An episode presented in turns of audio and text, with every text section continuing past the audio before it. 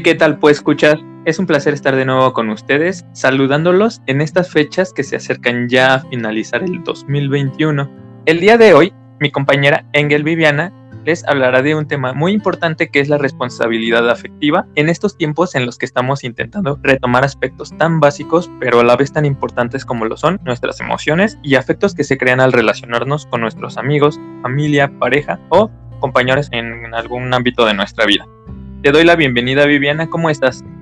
Hola Jonathan, estoy muy contenta otra vez de estar en un capítulo nuevo. La verdad es que me emociona muchísimo poder compartir todos estos temas con los escuchas. Espero que igual ellos disfruten escucharlos tanto como nosotros grabarlos. Bienvenida. Quisiera empezar con la primera pregunta. ¿Cómo surge este término o a qué se refiere la responsabilidad afectiva? Mira, ser responsable afectivamente significa tener siempre consciente que todo acto tiene su consecuencia y que uno mismo debe hacerse cargo y debe hacerse responsable de estas consecuencias. O en otras palabras, es básicamente hacernos cargo de los vínculos que generamos con otras personas, aunque no tenga nombre, es decir, aunque no sea mi novio, aunque no sea mi pareja, pues hay un vínculo. Perfecto. ¿Qué es la responsabilidad afectiva? Bueno, la responsabilidad afectiva es hablar, como ya te decía, de nuestros sentimientos y las expectativas que tenemos sobre la relación que tenemos con otra persona. También, evidentemente, al tener esto, implica llevar una buena comunicación. También es cuando vamos a hablar, nos molesta. Aún cuando es difícil decirlo, a veces es muy difícil poder comunicar a los demás lo que me molestó. pues es decir, ¿no? Oye, ¿sabes qué? Tenemos que hablar de esto que me ha molestado para ver cómo podemos solucionarlo y que no quede solo como en el aire, es llegar a un acuerdo. De esto se derivan los límites, que pues también es poner límites de mutuo acuerdo con la intención de respetarse, es decir, que entre ambos se cuiden, entre los que conforman la pareja. Y es entender que nuestras acciones tienen consecuencias en el otro, en la otra persona. Perfecto, está como muy relacionado con la comunicación asertiva, ¿verdad? Oye, sí, y... la mano. Perfecto. ¿Y qué no es la responsabilidad afectiva? Muchas veces se piensa que la responsabilidad afectiva es ocultar información importante sobre nuestros sentimientos a la otra persona, ¿no? No decirle cómo me siento, no expresar lo que quiero dar a entender. Entonces sí es importante siempre poder expresar eso. Responsabilidad afectiva es no validar nuestras emociones o no permitir que las pueda expresar, es no ser claro o incumplir los acuerdos que ya teníamos establecidos previamente, es decir, los límites que ya había puesto con mi pareja, es llevar a cabo comportamientos que puedan llevar a ilusionarse a la otra persona cuando yo no quiero implicarme en esa relación. Y también es pretender que la otra persona adivine lo que yo siento y yo necesito. Yo no sé qué es lo que la otra persona siente, entonces si no hay comunicación, pues no va a haber responsabilidad afectiva. Muy bien, es la complejidad de esto que nos caracteriza como seres humanos, ¿no? Las relaciones. Entonces, en este sentido, la frase no tenemos nada no es excusa para no tener responsabilidad afectiva, ¿verdad? Exacto, muchas veces se utiliza la frase no tenemos nada, y lo digo entre comillas, para referirnos a que no somos novios o que no tenemos una etiqueta, como ya te mencionaba, pues ya sean novios, pareja, esposos, pero esto no quiere decir que no exista un vínculo de independientemente del tipo que sea. Cuando tenemos una relación con una persona siempre hay un vínculo de, pues sí, de amistad, de relación, amistad. Entonces, pues tanto toda relación conlleva un vínculo, debe de haber responsabilidad y acuerdos. Estos acuerdos ya pueden ser explícitos o implícitos y conlleva tener límites. E igual, aunque no nos llamemos novios y aunque nos llamemos nada, incluso aquí entra el casi algo. Creo que esta palabra el casi algo se ha puesto muchísimo de moda en los últimos tiempos, que mi casi algo que no somos amigos, pero tampoco somos novios. Quedamos siempre en esa etiqueta del casi algo. Pues yo siento que también hay que normalizar, tratarnos bien y comunicarnos. Tenga la forma que tenga la relación que tengamos con otra persona. Excelente, sí, exacto. Yo creo que como la evolución que hemos visto de las generaciones anteriores, en donde todo era desde la petición de mano, desde formalizar algo, pero hemos cambiado mucho nuestro mundo, ¿no? Oye, ¿y cómo sé si yo me estoy relacionando con personas sin responsabilidad afectiva?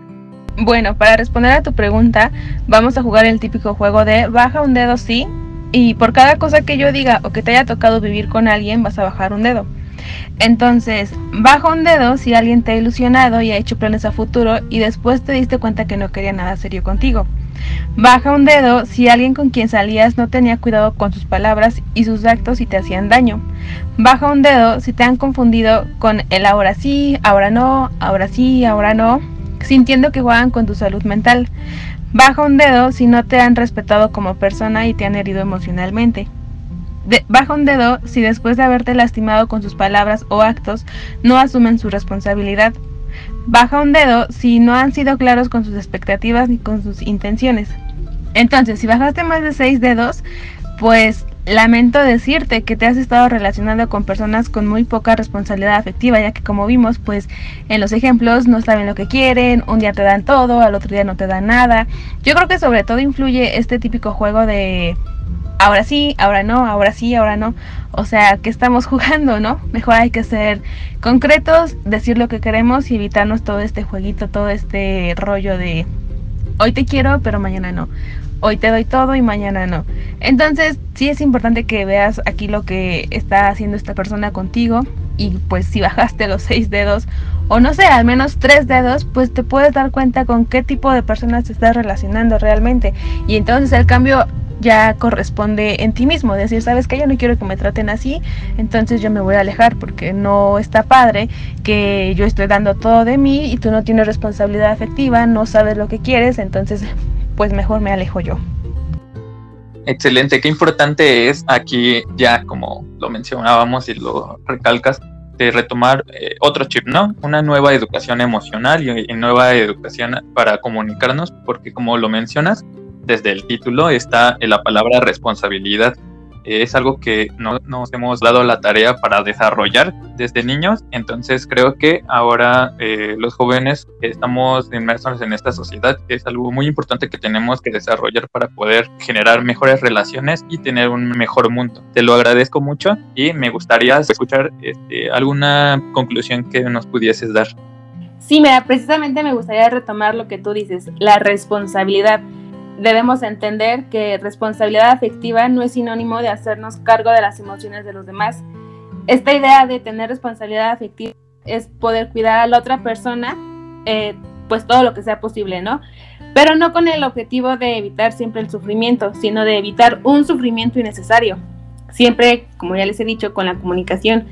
Por lo tanto, si estás conociendo a alguien y no hay esa comunicación, pues díselo Igual, si no tienes tiempo para seguir conociendo a esta persona o simplemente ya no te interesa o has perdido el interés, díselo. O sea, siempre la comunicación, ya que si tenemos buena comunicación, tenemos una muy buena responsabilidad afectiva y de esta manera yo evito que la otra persona salga lastimada por mis acciones.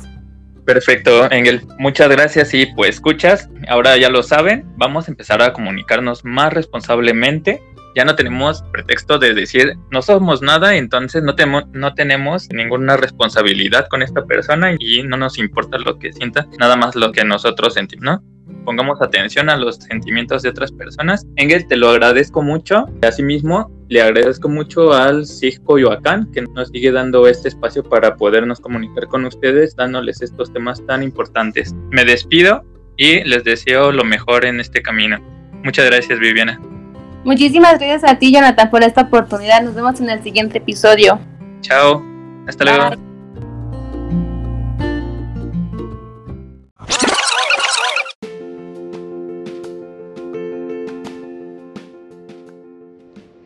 ¿Qué tal pues escuchas? Los invito a que sigan escuchando los episodios de este su podcast favorito, es neta, escúchate en esta nueva temporada en donde tratamos temas de interés como son prevención de las adicciones y el cuidado de la salud. También pueden encontrarnos en nuestras redes sociales como Ciberayuda en el blog, Coyoacán Juvenil en Facebook, Juntos nos cuidamos en TikTok y Diversión o Adicción en Instagram, donde pueden dejarnos sus comentarios y con gusto los responderemos.